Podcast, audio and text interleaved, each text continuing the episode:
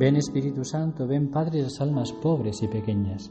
Sin tu divino impulso nadie puro en el hombre, pobre de todo bien. Ven y enciende nuestros corazones en el fuego de tu amor. Santa María, Madre de Dios, vida, dulzura, esperanza nuestra, derrama tu misericordia sobre nosotros. Bendice nuestra oración de cada día.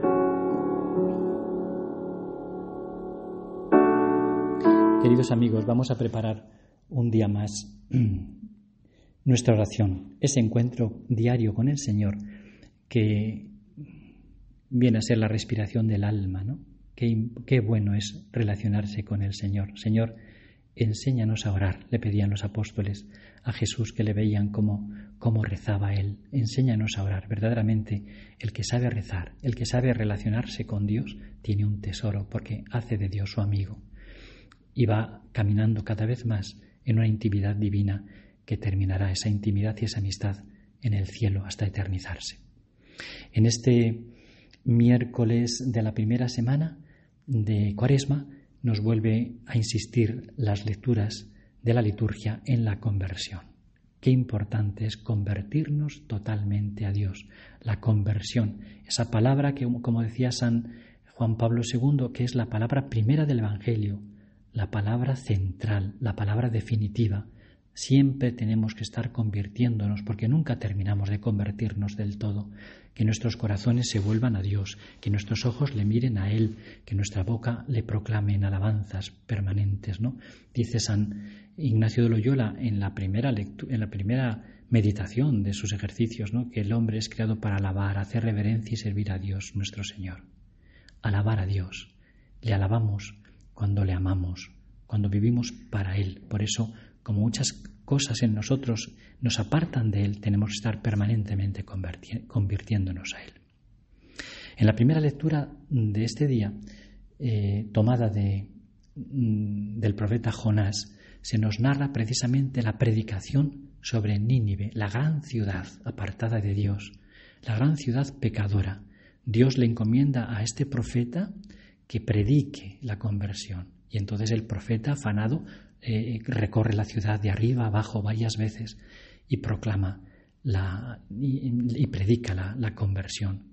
Y sorprendentemente, la gran ciudad, la ciudad pecadora, se convierte desde los reyes, desde el rey hasta los animales, se visten de, de, saco, se, se, echan ceniza. La conversión es admirable, ¿no? De tal manera que Dios, compadecido, perdona el castigo que merecía la ciudad. También nosotros tenemos que convertirnos. Pidamos esta conversión de corazón al Señor en, esta, en este tiempo de gracia, en este tiempo de, mm, pues como dice San Pablo, es un tiempo favorable para la gracia de Dios. No esperemos a mañana. San Agustín relata a los paganos que retrasaban su conversión con, con, con las palabras que le urgían. Si ya lo has pensado, decía San Agustín, el doctor de la gracia, si ya lo has pensado, si ya lo tienes decidido, ¿a qué esperar? Hoy es el día, ahora mismo. No dejes para mañana lo que puedes hacer hoy. Dejarlo para luego es exponerte a dar marcha atrás. No todos los días estás decidido, no a todas horas estás preparado para este paso. Conviértete. Y para convertirte, utiliza pues lo que la Iglesia te propone como armas del cristiano, sobre todo la oración de cada día. Reza a Dios. Dedica tiempos especiales a Él. También la caridad, Preocúpate por los demás y también, por supuesto, el ayuno, la penitencia, la vida austera, que estos días amemos hasta que nos duela un poquito. Y en el Evangelio, curiosamente, eh, es un texto del, evangelista San Lucas en, el que Jesucristo nos dice, casi como quejándose, ¿no? precisamente recordando la, conversión de Nínive, les, dice eh, a los, a los que le están escuchando, aquí hay uno que es más que Jonás, como diciendo, la ciudad de Nínive se convirtió por la predicación de Jonás, que después de todo era un profeta mediocre. Luego se enfadaría Jonás con Dios, porque no entendía la misericordia de Dios. ¿Qué cosas?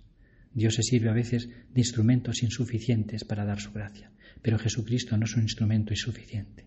Y Él se queja. Yo os estoy pidiendo la, la conversión. Y sin embargo, muchos de vosotros parece que no me hacéis caso. Es Jesús mismo el que nos dice en esta cuaresma, conviértete a mí, conviértete a mí, porque yo soy un Dios de misericordia y de gracia.